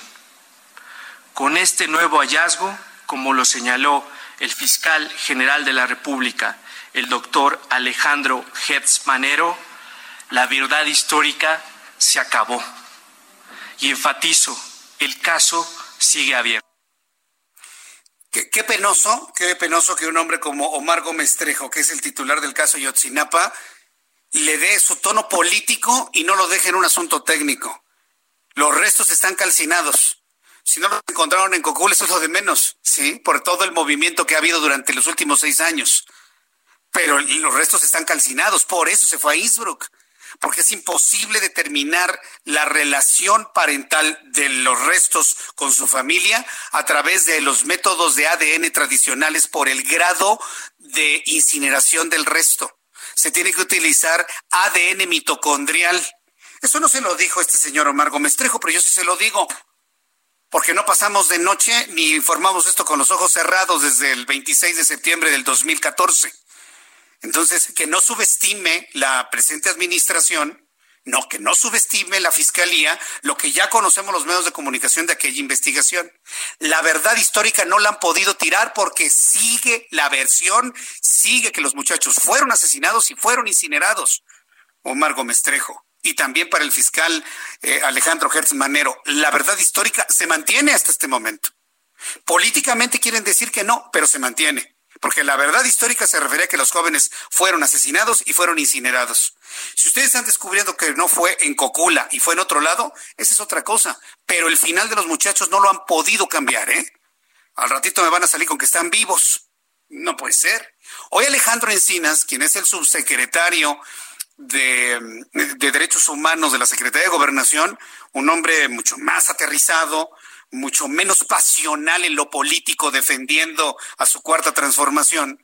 Alejandro Encinas, que es un hombre más maduro, que es un hombre ya este, experimentado en la política, y yo le siempre le he dicho, un hombre de verdadero pensamiento social.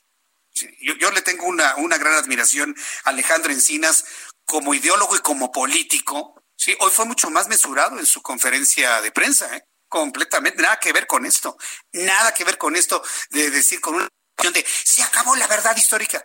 A ver, déjense de tonterías, déjense de discursos vacíos y denle una certeza a las familias que están buscando a sus muchachos. Hoy Alejandro Encinas dijo que no buscan generar mentiras y no buscan generar falsas expectativas. Están en la búsqueda de la verdad. Eso me gustó mucho por parte de Alejandro Encinas, quien es el subsecretario de Derechos Humanos de la Secretaría de Gobernación, quien dijo que el hallazgo de los restos de Cristian Alfonso Rodríguez Telumbre, uno de los jóvenes normalistas desaparecidos en Ayotzinapa, representa una ruta en la investigación del caso, por lo que derrumba la, la, llamada verdad histórica y genera condiciones para esclarecer los hechos. Alejandro Encinas aseguró que el gobierno del presidente Andrés Manuel López Obrador no inventará otra verdad histórica. Sería tristísimo, ¿no? Generar una falsa expectativa nada más por un interés político. Sería tristísimo, ¿no? Sobre todo para las familias. Además, adelantó que habrá una reunión de los padres con el presidente de la República, Andrés Manuel López Obrador, el próximo viernes, tras la cual se informarán detalles y dar cuenta de los nuevos avances de la investigación. Esta es la voz de Alejandro Encinas, subsecretario de Gobernación y vamos no solamente a continuar con esta ruta, sino vamos a asumir el compromiso, vamos a contar con el compromiso de que nosotros no vamos a inventar una nueva verdad histórica, porque lo que tenemos que hacer es justicia con los familiares de Ayotzinapa. Bien, pues esto es lo que ha comentado el propio Alejandro Encinas. Vamos a eh, vamos a estar muy atentos de, cómo va avanzando la investigación. Hay que recordar que las declaraciones del Mochomo en su momento van a ser muy importantes, porque tarde o temprano el hombre va a tener que decir lo que él finalmente sabe y a ver si efectivamente pueden embonar los piezas de rompecabezas que tiene Alejandro Solalinde. Es decir, como un interés y una necesidad, sí de justicia, sí social, pero con un gran componente político, porque perdónenme, pero esto de revivir lo de Ayotzinapa cuando ya sabemos lo que pasó, tiene un alto componente político, lo vamos a tener de aquí en adelante. Para que dejemos de hablar del COVID, ¿no? Para que dejemos de hablar del COVID. Ya, ya, ya, ya les choca, ¿no? Que los medios de comunicación estemos hablando del COVID, habiendo tantas cosas más, ¿no? Por supuesto.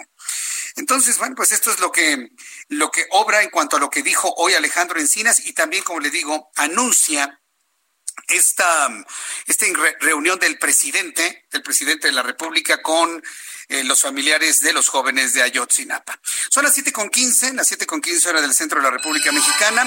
Rápidamente quiero informarle sobre la actualización de los números de coronavirus que la Secretaría de Salud ha dado a conocer en estos, en estos momentos. Enseguida le doy a conocer todos los datos que en este momento empiezan a fluir y que, bueno, pues evidentemente nos sorprenden de una manera enorme. Ahorita le digo, ahorita le digo finalmente cuáles eh, las cifras que, que se están dando a conocer el día de hoy. Bien. En este momento, la Secretaría de Salud está informando que se han sumado, a ver si son 32.014 menos, sí, no, es que está fluyendo la información en este momento. Se han sumado a la lista de mexicanos muertos, 895 mexicanos más han muerto en las últimas 24 horas. Súbale el volumen a su radio, por favor. La Secretaría de Salud informa que han muerto 895 mexicanos más. Ayer había 31.119. Hoy se informa de 32.014 mexicanos en las últimas 24 horas se han sumado. Eh, personas transmitidas con COVID-19, ayer había 261.750, hoy hay 268.008 personas, casi 7.000 personas más. Ayer había activos 25.805, hoy hay 26.557. Sospechosos de tener COVID-19, ayer había 73.035, hoy hay 77.703 más de cuatro mil, más de cuatro mil seiscientas, eh, seiscientas personas que están como sospechosas. Entonces, esto es lo que te le puedo informar en este momento. Nada más déjeme hacer un último cálculo. Nada más permítame hacer un último cálculo que tiene que ver con el índice de mortalidad. Pero bueno, pues vea usted, siguen subiendo los, los datos de COVID-19 y la verdad no hay poder humano que lo pueda detener. Yo espero finalmente que no, que no pase a mayores esto. El índice de letalidad está en 11.9%, ayer era del 11.88, hoy es del 11.9. Prácticamente en la última semana no se ha movido. Ha subido un poco arriba del 12%, pero finalmente está en 12%, 11.9% índice de letalidad de COVID-19 en México, en el mundo es de 4.8. 4.8% la letalidad por COVID-19. Bien, eh, así quiere que la, presente, este, Orlando, Paola Gómez. Ah, son, dos, perfecto. Tengo la línea telefónica. Quiero informarle que la Ciudad de México ha insistido y ha hecho muchas acciones, sobre todo ahora que hubo una reducción muy importante en cuanto al flujo de vehículos, de poder fomentar la movilidad en bicicleta. Usted y yo hemos platicado sobre la movilidad en bici durante muchos, muchos, muchos años. Hay asuntos en los que estamos de acuerdo y hay asuntos en los que no estamos de acuerdo. Pero finalmente se trata de llegar a un punto medio en el, que, en el cual todas las formas de movilidad podamos coexistir. Se trata de que todos podamos coexistir en un ambiente de respeto mutuo, desde conductores de vehículos hacia ciclistas, pero también de ciclistas hacia conductores de vehículos y vehículos de alto tonelaje que circulan por la Ciudad de México. Entonces yo creo que ese equilibrio es que se tiene que lograr. Pero hay que decirlo, la Ciudad de México ha avanzado de manera significativa en una cultura de movilidad en bicicleta. Para hablar sobre ello, me da mucho gusto saludar a Paola Gómez, quien es instructora de ciclismo urbano, a quien yo le agradezco estos minutos de comunicación. Paola Gómez, bienvenida, ¿cómo te va? Bienvenida, buenas tardes. Hola Martín, buenas tardes, muchas gracias por el espacio, qué gusto estar contigo y escucharme. Gracias, Paola. Y también se encuentra en línea telefónica Maya en Bici. Seguramente usted la conoce en redes sociales. Maya en Bici, que es una mujer verdaderamente entregada a la movilidad en dos ruedas. Maya en Bici, gusto saludarte. ¿Cómo estás, Maya? Hola, Jesús Martín. Muchísimas gracias por la invitación. Pues encantada de estar por acá con tu audiencia. Quiero platicarle que yo me encontré a Maya en Bici en la calle y estaba tomando sus fotos, estaba tomando registro cuando se abrió la ciclovía en Avenida de los Insurgentes. Ahí platicamos de una manera muy cordial y surgió la idea de abrir este espacio para hablar sobre ello. Mi querida Maya en bici, ¿cómo has visto el, el desenvolvimiento de la ciclovía ahí en Insurgentes? Que bueno, pues es parte, yo creo que ya del resultado de años de intentar promover el uso de bicicleta en la Ciudad de México pues eh, más que cómo lo veo yo, cómo lo vemos todos los usuarios eh, de, la vía, ¿no? Creo que es bien importante eh, destacar cómo se ha incrementado el número de usuarios de la bicicleta en esta en esta ruta, en esta ciclovía emergente que se ha implementado justamente para hacerle frente a esta pues situación de emergencia sanitaria que vivimos. La verdad es que para nosotros es una gran vía, es una gran ruta que nos conecta pues prácticamente toda la parte eh, de sur a norte de la Ciudad de México. Así que maravilloso, es una alternativa más, Jesús Martín, para poder desplazarnos de manera segura y reduciendo sobre todo el riesgo de contagio en transporte masivo, ¿no? Paola Gómez, ¿por qué, ¿por qué las bicicletas en la Ciudad de México? ¿Por qué es necesario moverse en bicicleta en una ciudad que desde mi punto de vista, yo no ando en bicicleta, pero sí camino, troto y corro en las calles de la Ciudad de México y es muy difícil respirar la contaminación de los camiones. Los ciclistas están expuestos exactamente a lo mismo. ¿Por qué promover una movilidad en bicicleta con las condiciones que tenemos actualmente? Mira, Martín, pues, ¿por qué promover la bicicleta? Eh, porque primero descongestiona, ¿no?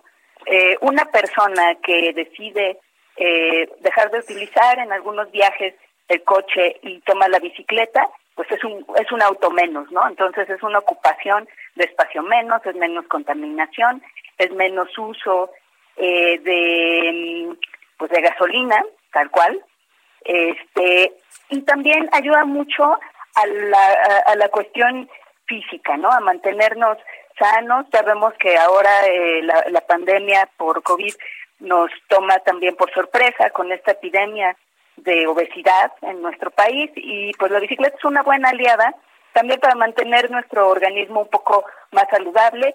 Eh, también la bicicleta es muy rápida, parecería eh, mentira, pero de repente uno eh, se da cuenta que puede llegar mucho más rápido de un punto a otro.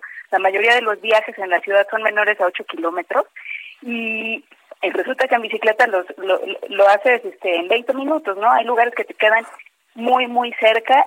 Yo creo que por eso, y hoy en especial, pues también por el tema de la sana distancia, ¿no? Sí, eso es un, es un buen asunto. Ahora, Maya bici, eh, hemos siempre señalado que en la Ciudad de México no hay un plan integral de ciclovías hay eh, delegaciones o alcaldías en donde ponen su ciclovía, no empieza en ningún lado específico y no llega a ningún otro lado, arrojando al ciclista a calles ya sin ciclovía.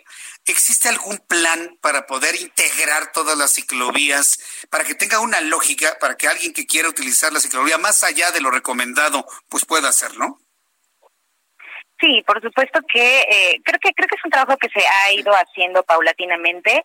Eh, quienes utilizamos estas rutas sabemos perfectamente que en algún momento tenemos que convivir con el resto de los usuarios de la vía. Y creo que eso es algo bien importante que tenemos que destacar, Jesús Martín, que eh, tener en cuenta que no son, vaya, que, que, somos usuarios vulnerables y que tenemos que hacer eh, que el resto de los usuarios sea consciente de que tenemos que compartir el espacio. No se trata únicamente de, vamos a hacer algo. Dime. Sí. Vamos a hacer algo, perdóname que te interrumpa en este punto, pero es que como tengo un corte comercial que entra directamente de una computadora, tengo que mandar al corte comercial. Te pido por favor que tú y Paola se queden en la línea para regresar precisamente con este asunto de la integración de las ciclovías. Escuchas a Jesús Martín Mendoza con las noticias de la tarde por Heraldo Radio, una estación de Heraldo Media Group. Heraldo Radio.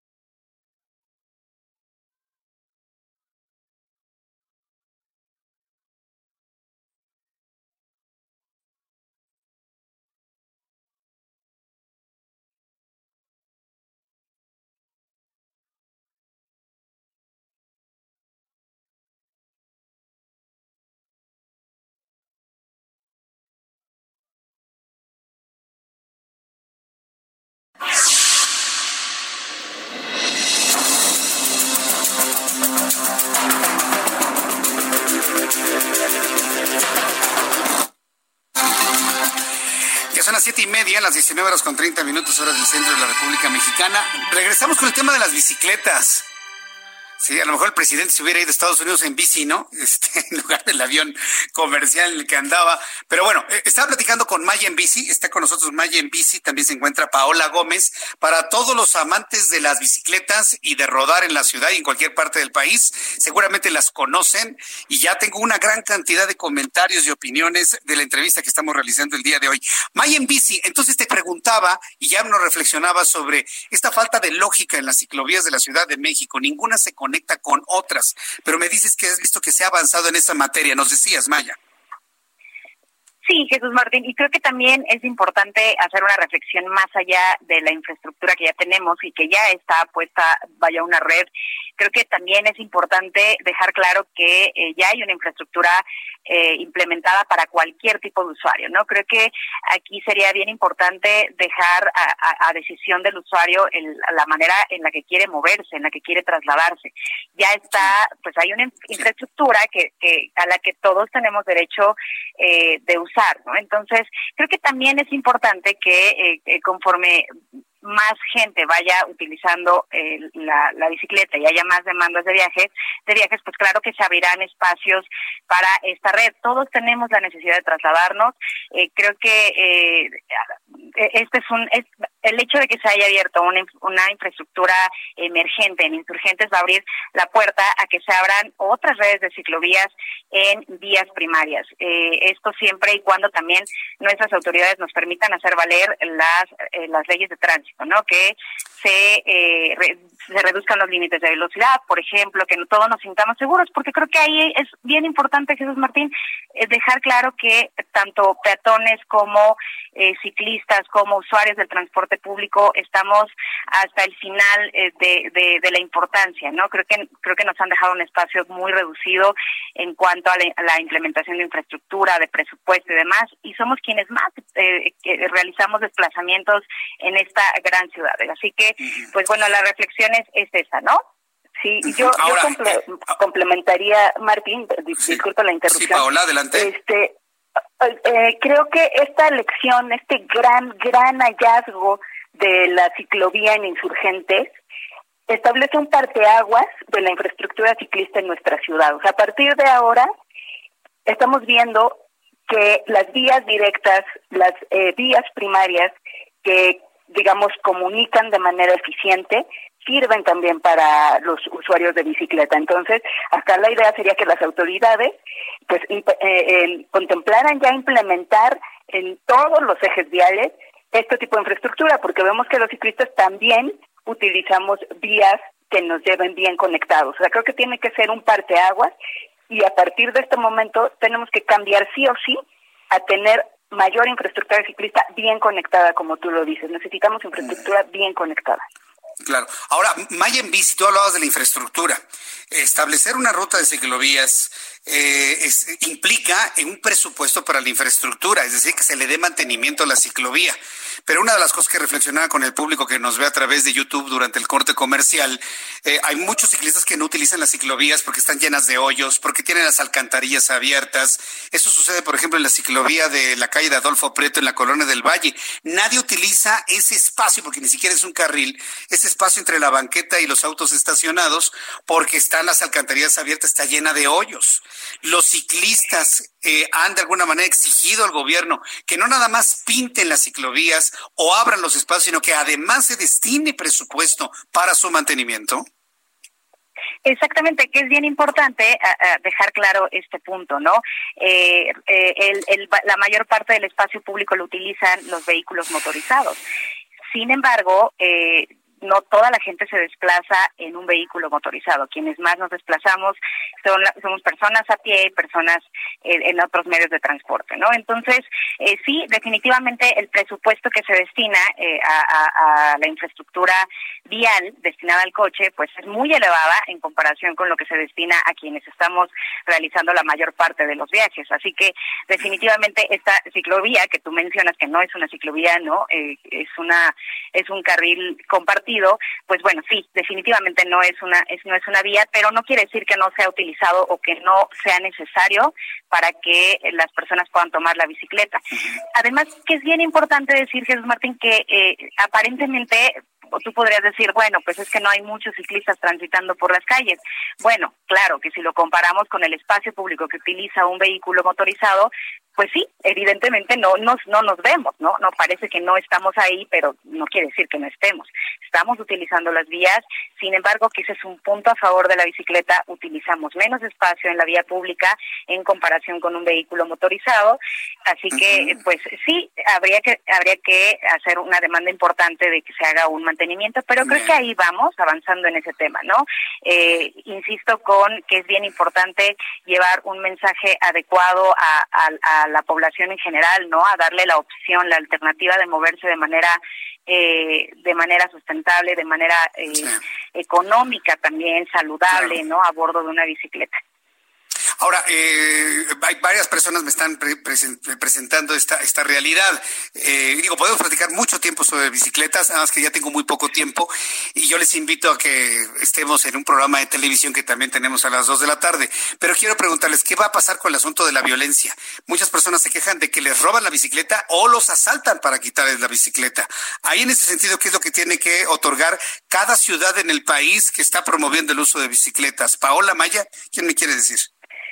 Eh, bueno, primero creo que el robo de bicicletas, este, bicicletas estacionadas es muy común. Entonces aquí la infraestructura ciclista no solamente son ciclovías, es, son también biciestacionamientos. La ciudad eh, tiene biciestacionamientos masivos que son muy seguros. Entonces ese es el primer paso, ¿no? Establecer eh, biciestacionamientos seguros en lugares visibles, eh, en, en, en, posiciones donde pues haya bastante flujo de personas, al final las personas en la calle eh, son, son ojos, ¿no? Que cuidan. Y por otro lado, pues digamos todo lo que implica la seguridad, así sea que vaya uno a pie, en transporte público o en auto particular, ¿no? Este, al final todos corremos los, los mismos riesgos, entonces, incluso a veces, ¿no? Yo, mira, toco madera, afortunadamente nunca he tenido un, un incidente de ningún tipo, digamos, de, de, robo, de que me bajan de la bicicleta. Me siento muy segura andando en la bici. Entonces, a veces la, bicicleta nos puede ofrecer más seguridad en este sentido, incluso hasta eh, con temas de, de acoso, ¿no? Las, las chicas decidimos tomar la bici porque es muy seguro, es más seguro a veces que otros medios de transporte. Paola Gómez, instructora de ciclismo urbano, muchas gracias por haber participado en estos cuantos minutos aquí en el Heraldo Radio. Está abierta la invitación para que estén en nuestro programa de televisión. May en bici, no sabes qué gusto me dio platicar contigo, la verdad. nos seguimos mutuamente en Twitter y bueno, pues ahí yo muy pendiente de tus fotos, de tus aventuras en bicicleta en todas partes del país. Muchas gracias, Maya en bici, la invitación abierta para la tele. Muchísimas gracias a ti y a tu audiencia, Jesús Martín, y encantadas porque estamos, déjame nada más un comercial breve. Tenemos una propuesta para eh, poder, eh, bueno, estamos eh, implementando una biciescuela virtual para poder, pues justamente dar herramientas necesarias a quienes desean moverse en bicicleta pero no saben por dónde entrarle. De este lado hay un espacio abierto. Estamos completamente abiertas a poder ayudar a más gente y aplanar esa curva de aprendizaje y y pues vaya, eh, lograr esas habilidades que uno necesita en bici para tener un desplazamiento seguro, cómodo, confortable, etcétera. Así que encantada de que en un próximo espacio nos, nos des la oportunidad de hablar de ah, ello. No, pero ahora dime cuál es la página de internet, cómo encontramos la bici escuela virtual de Maya en bici y de Paola Gómez. Adelante, ¿cuál es la página o redes sociales? Mira, estamos subiendo un video, eh, dos videos a la semana, uno martes y otro jueves, y lo pueden encontrar en el canal de YouTube eh, de Maya en Bici, y ambas, Paola como instructora de ciclismo urbano, y yo como una usuaria de la, de la, de la bicicleta desde hace más de ocho años, pues estamos compartiendo consejos a través de esta plataforma virtual y por supuesto a través de nuestras redes sociales, que en mi caso es arroba Maya en Bici en todas las redes sociales. Y Pao, ¿nos compartes la tuya? Yo estoy en Twitter con arroba paugom, con doble M al final. Este, y como dice Maya, pues estén pendientes hoy, nueve de la noche, en el canal de YouTube de Maya en Bici. Bueno, ahí las estaremos viendo. Gracias por estarnos acompañando aquí en el Heraldo Radio. Muchas gracias, chicas. Gracias, Paola. Gracias, Maya. Gracias, gracias muy bien. Paola Gómez y Maya en Bici si entra al canal de Maya en Bici en YouTube, Maya en Bici, así como suena, Maya en Bici en YouTube, al ratito van a subir su video para quienes quieran estar en contacto con la bici escuela virtual. Son las 7.39, las 7.39 horas del centro de la República Mexicana. Vamos a continuar con más información, Orlando. Vamos a continuar también con lo que se ha informado. Al ratito le voy a informar lo que se ha, ha trascendido sobre el mochomo, ¿eh? No se vaya, no se lo vaya a perder en unos instantes más. Pero antes, mi compañera Mónica Reyes le tiene más información aquí en el Heraldo Radio. Adelante, Mónica. ¿Qué tal, Jesús Martín? Qué gusto saludarte y a todos nuestros radioescuchas también, porque pongan atención. Está con nosotros la representante de Productos y Tratamientos Politécnico, Aris Chávez. Nos viene a orientar, aconsejar sobre temas de salud y cómo podemos proteger a toda nuestra familia. Y bueno, lo que andábamos platicando antes de entrar al aire, elevar esas defensas. Bienvenida, Aris. ¿Cómo estás? Buenas tardes. Mi querida Moni, qué gusto saludar a ti y a todo el auditorio. Hoy quiero platicar platicarles de la importancia de tener un sistema inmunológico fuerte.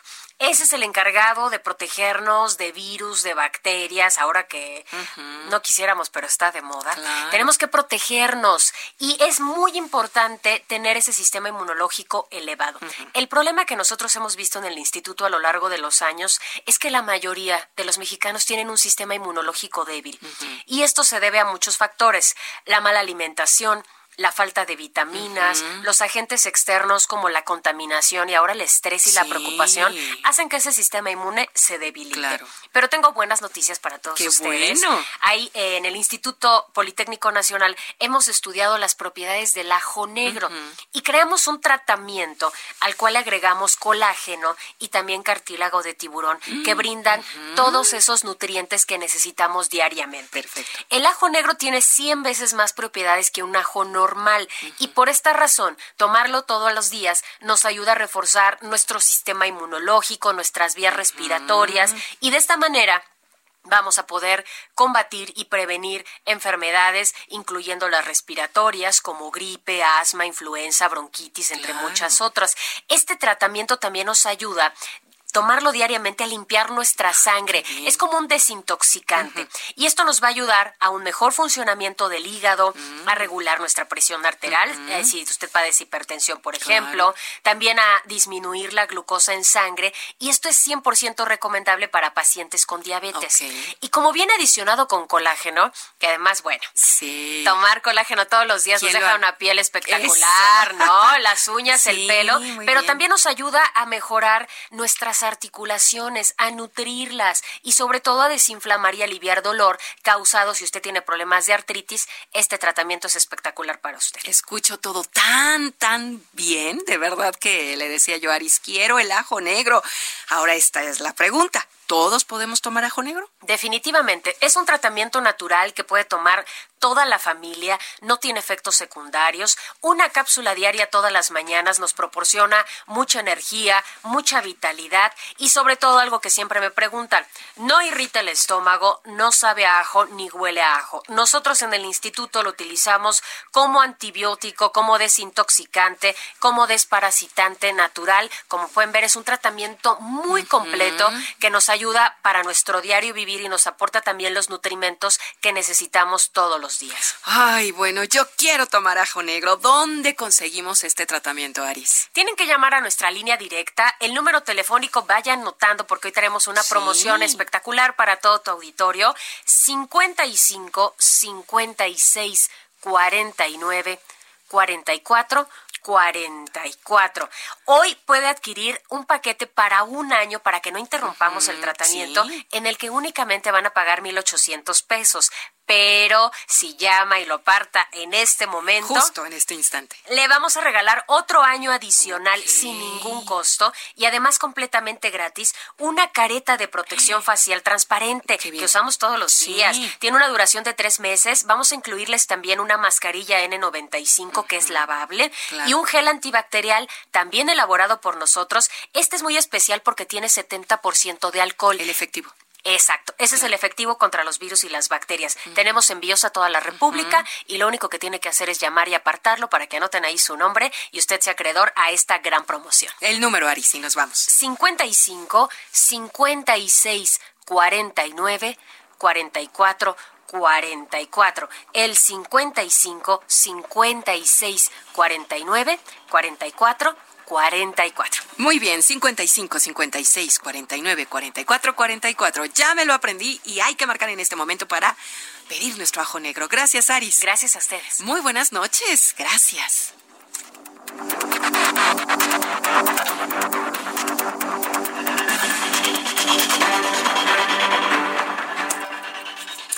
Muchas gracias, Mónica Reyes. Gracias por esta información, todas estas investigaciones científicas.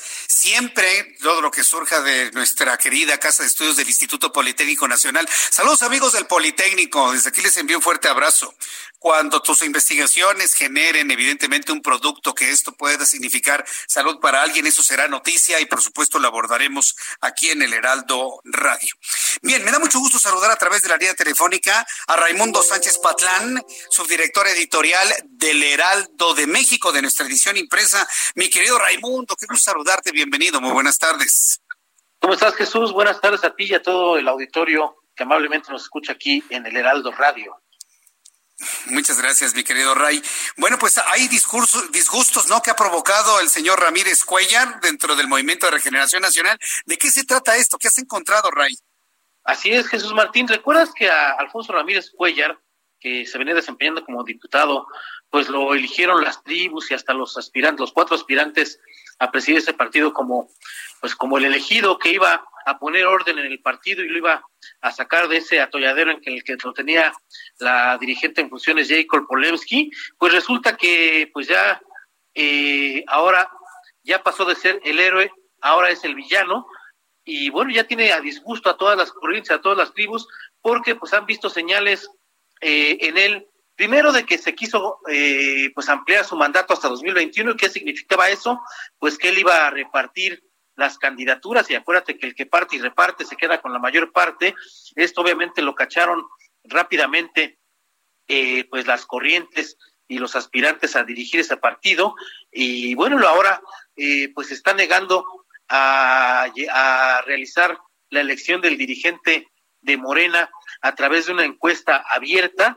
Él quiere que sea solo eh, pues a la militancia, como pues se venía manejando pues desde hace meses, el asunto es que ya está perdiendo todas las alianzas Jesús Martín, las alianzas que, que pues que logró eh, tejer cuando llegó a la dirigencia interina de Morena y ahora pues ya prácticamente lo quieren echar a patadas de ese de ese partido porque pues ya eh, acuérdate también que ya le, aplicó a Jacob una una denuncia penal ante la Fiscalía General de la República por irregularidades en la compra de inmuebles eh, para Morena, entre ellos la casona, esta que usó el presidente López Obrador como su casa de transición ahí en Chihuahua, 216 con Roma, acusa a Jacob de irregularidades, pero él está habitando o él está despachando prácticamente en esa casa.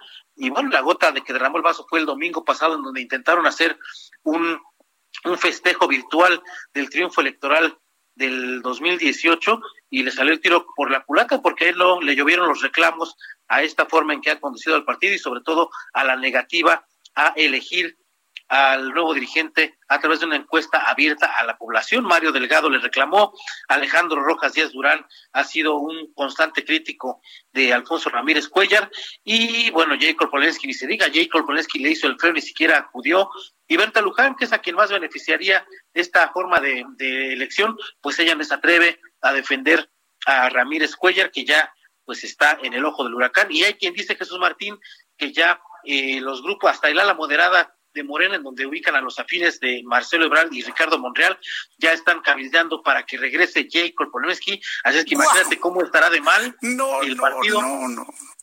¿Cómo estará de mal que prefieren a Jacob? ¿Y con los procesos en contra de J. podrán regresarla, Raimundo? Bueno, falta que se le comprueben, eh, porque hay muchos que ven como una artimaña eh, esta denuncia que presentó eh, el propio Ramírez Cuellar para sacarla de la contienda por la por la dirigencia. Vamos a ver en qué derivan esas investigaciones. Pero imagínate cómo estarán de mal que prefieren que regrese Jacob a que Alfonso Ramírez Cuellar siga al frente del partido, Jesús Martín. No, bueno, no es que esto que me estás diciendo es verdaderamente increíble. O sea, cuando estaban peor, estaban mejor. Así es, es la constante, además de la 4T, estábamos mejor cuando estábamos peor. No, qué barbaridad. Bueno, pues entonces, ¿cuándo tiene que definirse esto, Ray?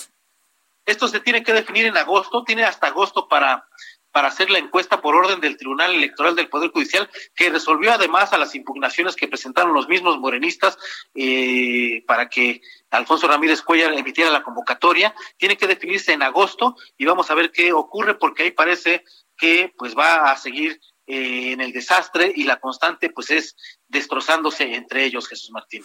Qué barbaridad. Bueno, pues esto no, no debe ser ninguna buena noticia para el partido que fundó el actual presidente de México. Estaremos atentos de ello y leyendo el seguimiento de todo esto en tu periscopio, Ray.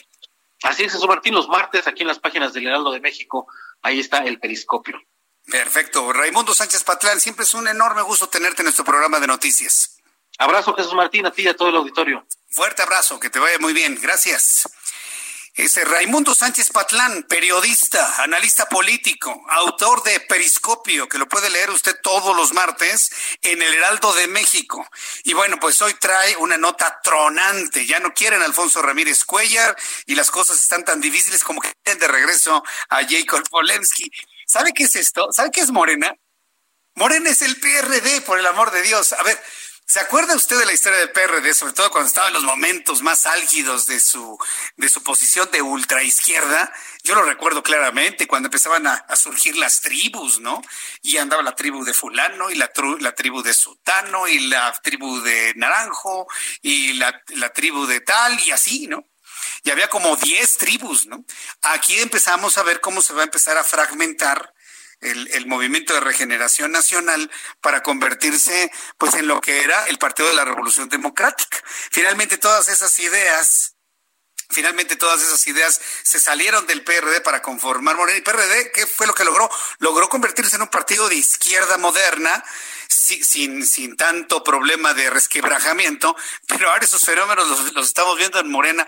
Imagínense, querer el regreso de Jacob Polensky, luego de que ya no les gustó el modito, como dice el presidente, el modito de Alfonso Ramírez Cuellar. No, no, no, eso nada más pasa en la política mexicana, nada más. Bueno, le decía, la Comisión de Disciplina del Consejo de la Judicatura Federal anunció la suspensión por seis meses de Marco Aurelio González Romero, secretario de Acuerdos del Juzgado Segundo de Distrito en Procesos Penales del Estado de México. Lo anterior es producto de la denuncia interna presentada por la Judicatura a principios de julio, así como la que realizó la Fiscalía General de la República.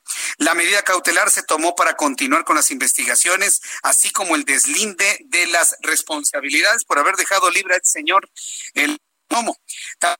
Brian hijo del narcotraficante Rafael Caro Quintero, fue acusado de ser prestanombres para evitar el aseguramiento de una propiedad comprada con ganancias ilícitas por el exintegrante del cartel de Guadalajara.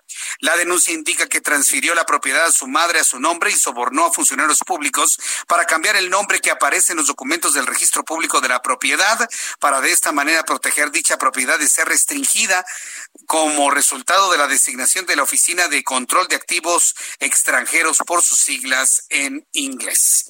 Cuando faltan dos, siete minutos, perdón, siete minutos para que sean las ocho, quiero informarle que esté muy pendiente porque en los siguientes días va a llover con intensidad en la costa del Pacífico y nos va a alcanzar al centro del país. Para todo el país, escuche lo siguiente, en el Océano Pacífico se ha formado ya la tormenta tropical Cristina a partir de la depresión tropical 5E, se localiza en el sur de las costas de Michoacán y Guerrero y su paso favorece el ingreso de humedad hacia los estados y del sur y occidente de México. Bien, ya nos despedimos, ya nos vamos, terminamos nuestro programa del día de hoy. Quiero decirle que López Obrador llega a Washington a las diez y media de la noche, tiempo de Washington, nueve y media de la noche, tiempo del centro de México. Lo central será mañana, el encuentro y la cena en donde participarán varios empresarios de medios de comunicación, entre ellos Ricardo Salinas Pliego, Bernardo Gómez, Olegario Vázquez Saldir, Daniel Chávez del Grupo Vidanta y Carlos Jan González del Grupo Financiero Banorte. Mañana será un día muy interesante de noticias, no se lo vaya a perder. A nombre de este gran equipo de profesionales de la información, le agradezco su atención y le invito para que mañana me vea a las 2 de la tarde, Heraldo Televisión, 6 de la tarde, Heraldo Radio. Por su atención, gracias y que tenga usted muy buenas noches. Esto fue Las Noticias de la Tarde con Jesús Martín Mendoza. Heraldo Radio, la H que sí suena y ahora también se escucha.